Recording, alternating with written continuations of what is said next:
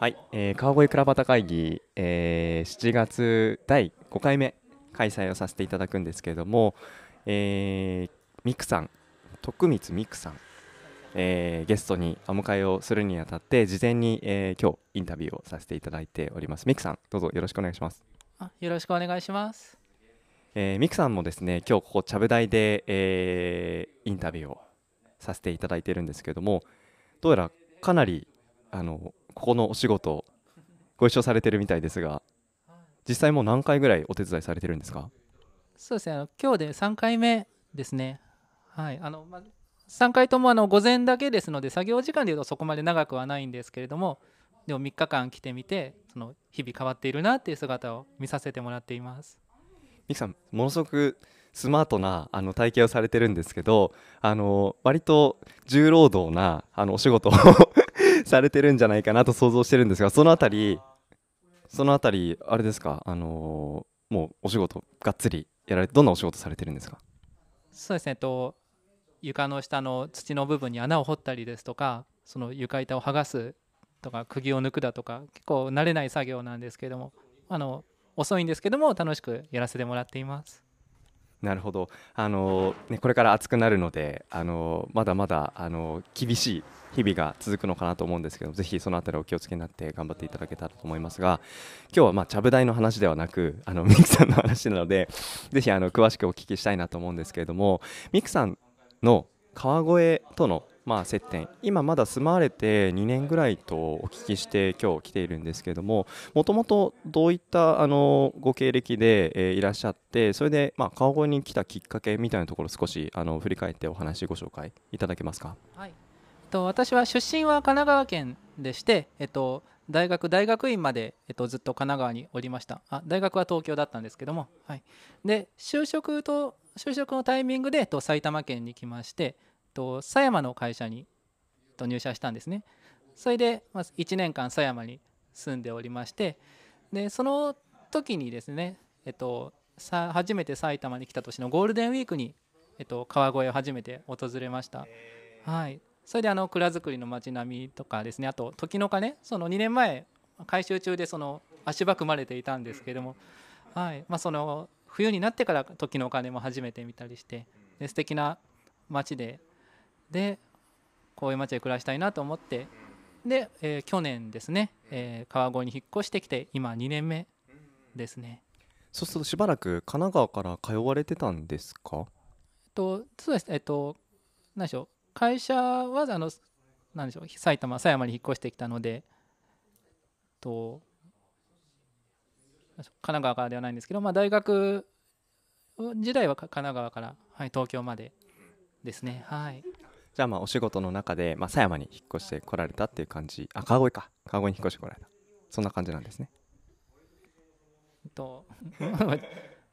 会社は狭山でそうですね川越に引っ越してからもまあ狭山に通っていたって感じではい。なるほど。で川越に来て2年目になるということですけれども、あのー、僕とミクさん一番最初にお会いしたのは、えー、あれかあのバンドライブハウスの何かイベントだったちょっとど忘れしましたけどもその後に川越倉端会議の第3回目？あの古民家恵比寿屋さんで、えー、開催させていただいた時に、あの来ていただいてっていうところからその4回目の時も来ていただきましたし割とその川越で開催するそのイベントに足しげく通われていらっしゃるあの姿が印象的だったんですけども結構その川越のそのある種コミュニティじゃないですがそういったところにあの参加されることっていうのはこれまでも結構終わりだったんですか？で実は今年に入ってそれこそソッシーさんとお会いしてからですね、はい、それまでは、まあ、狭山若子に引っ越してからもまだ狭山の集まりに行くことが多かったんですけどもその川越でもなんか身近でこういうのないかなと探していたところでちょうどお会いしてでいろんな倉端会議ですとかちゃぶ台のこととかも知るようになりましてそれからですね。ちょっとあの先ほど出演していたんですけど、あのー、すぐちゃぶ台のすぐそばにあるロトムですよね。あのライブハウスロトムロトムで川越イベント、えー、主催者の集いみたいなあ催しがあってそこで初めてお会いしたんですね。あの回がまあ割と初めて川越のそのイベント界隈に参加されたそんな機会だったってことなんですね。そうですね。はい。あとそうですその何でしょうコミュニティ型のイベントとしてはそれが初めてでした。あとはえっと、2年前から、えっと、川越パンマルシェという、まあ、5月に毎年やってるイベントなんですがそれのボランティアとして、えっとまあ、少し川越の、えっと、人とはお付き合いがありました。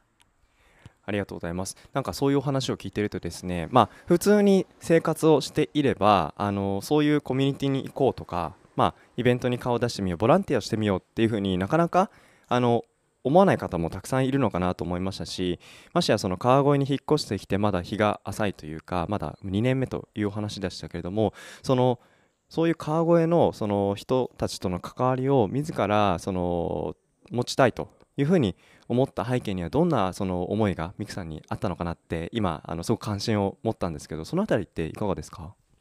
そうですね。まあ実家にいた頃からですねそのまあ私のおばあちゃん家がと通っていた小学校のすぐ裏にありましてで学校帰り放課後家に帰る時に必ずおばあちゃん家に寄って、まあ、それから夕方暗くなってからおばあちゃんと一緒に帰るっていうのがま日常だったんですね。でその、まあ、おばあちゃん家がその、まあ、みんなの友達とかの通学路にもなっていてそこで何でしょう私がおばあちゃん家に寄ってることでその他の友達とかも顔出してくれたりとかそういう形でその何ですかね地域とのつながりというのはなんかあるのが当たり前といえば当たり前だったような環境で育ちました。それで、まあ、2年前ですね初めて埼玉県、まあ、当時狭山でしたけれどその周り誰も知らないという状況の中でなんかそれが寂しいなというか怖いなというような思いもあったりしましてぱその地域にどんな人がいるのかそういう人たちとつながりたいなって、はい、思いは、まあ、その当時からあったのかもしれないですね。そうするとその、まあ、新しい場所に住むっていう風になった時に、まあ、その地域の人と関わりを持つっていうのは何かミクさんにとって特別なことだったというよりもある種当たり前だった。でその当たり前の環境に、まあ、この川越の町でも何か自分とその、まあ、人々の間で関係性を作っていきたいなっていうのが自然とまあ行動に現れて今こういうその茶ぶ台であったり倉端会議であったり各種そのイベントボランティアとか関わりを持っているそんな感じなんですね。そうですね。そういう感じですね。はいありがとうございます。で、えー、今回ですね、ミクさんに、えー、ご登壇いただいてお話しいただく内容なんですけども、あのイベントページの、まあ、サムネイルに、えー、テーマも書かせていただきましたが、えまだそのシーズン的に、えー、て言うんでしょう、冬のテーマなんじゃないかなというふうに思っているのですが、ただ、あの冬だけじゃないんだっていうようなとことか、なぜこれをやってるんだみたいなところに、その見る方がですねすごく関心を持ってどなんでなんだろうどんな思いを持ってやったのかなっていう関心を持っていただいてるんじゃないかなっていうふうに思ってるんですね。でまだ僕の口からですね何をやってるかって ご説明もしてないのでなんかそのあたり今その今回お話しいただく内容ですねどんなことやってるかでどんなきっかけで始めたのかどんな思いを持ってやられてるのかこのあたり少しあのミクさんのあのえーと、お言葉であのご紹介いただきたいなと思ったんですけどそのあたりあのご紹介いただけますか？はい、ありがとうございます。あのイベントページのサムネイルなんですけれども、私の肩書きサンタクロースとなっていると思います。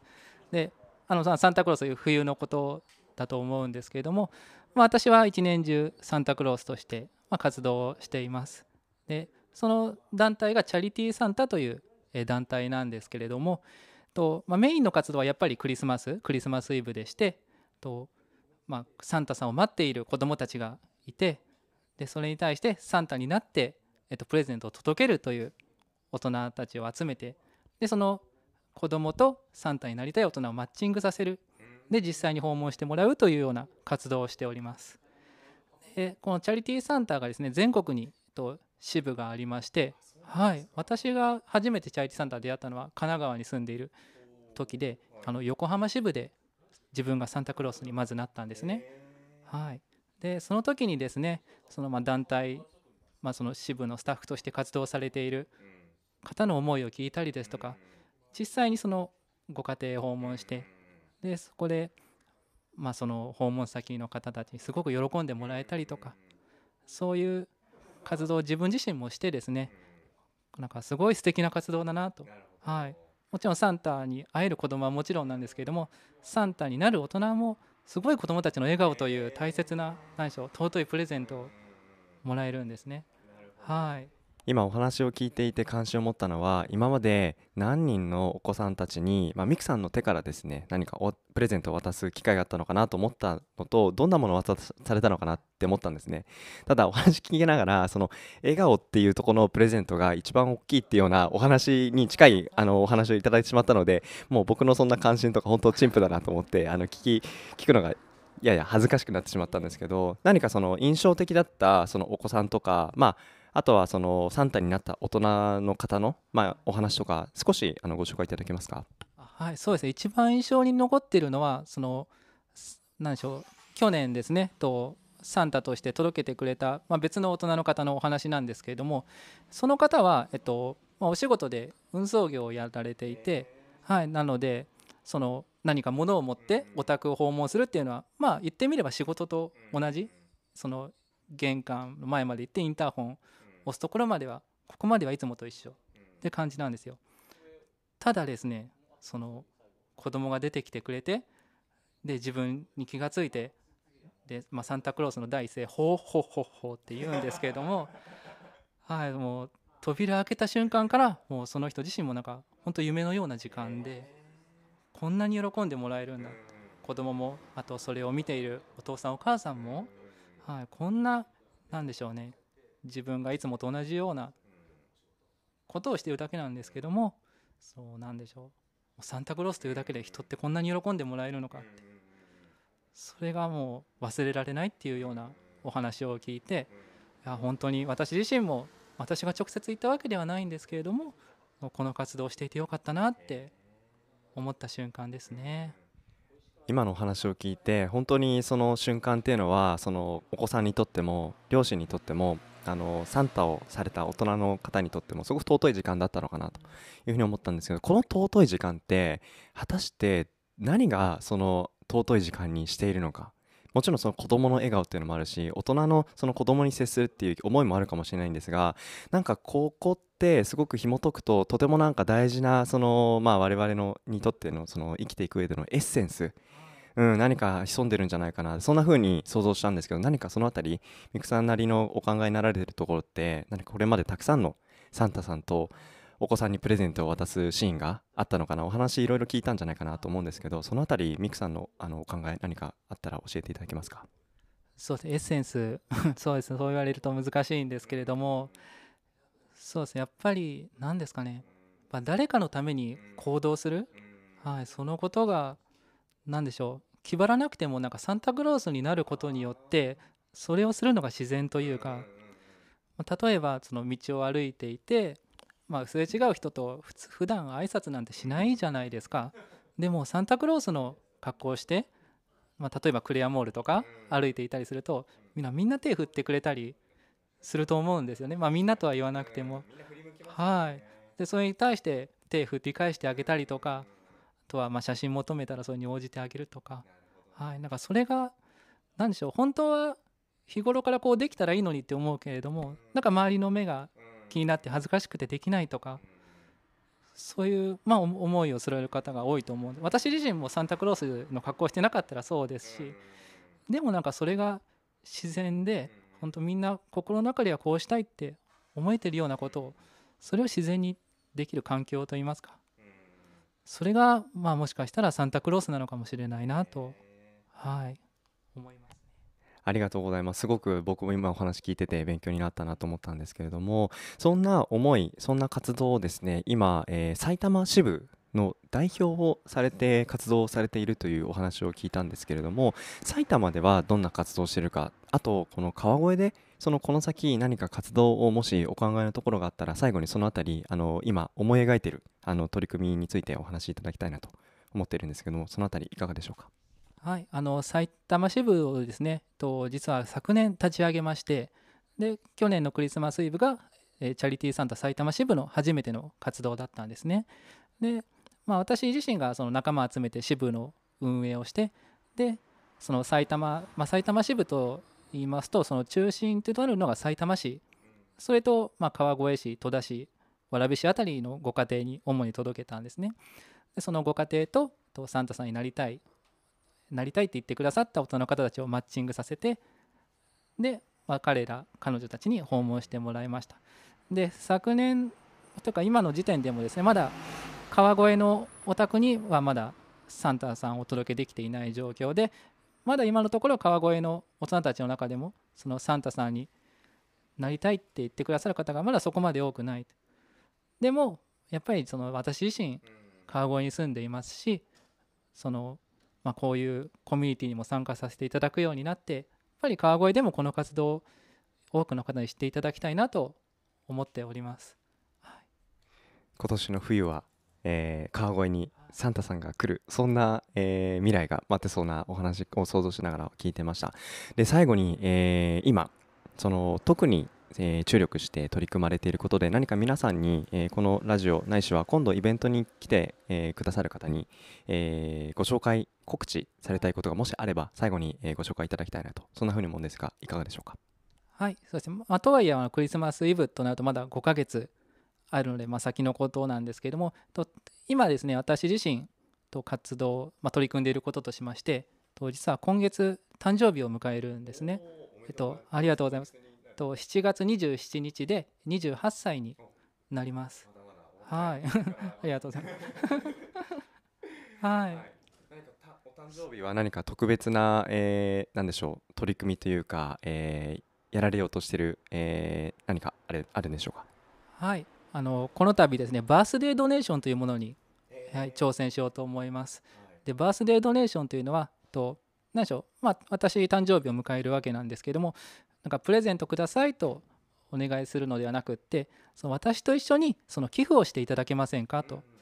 いう形でですねと皆様からのと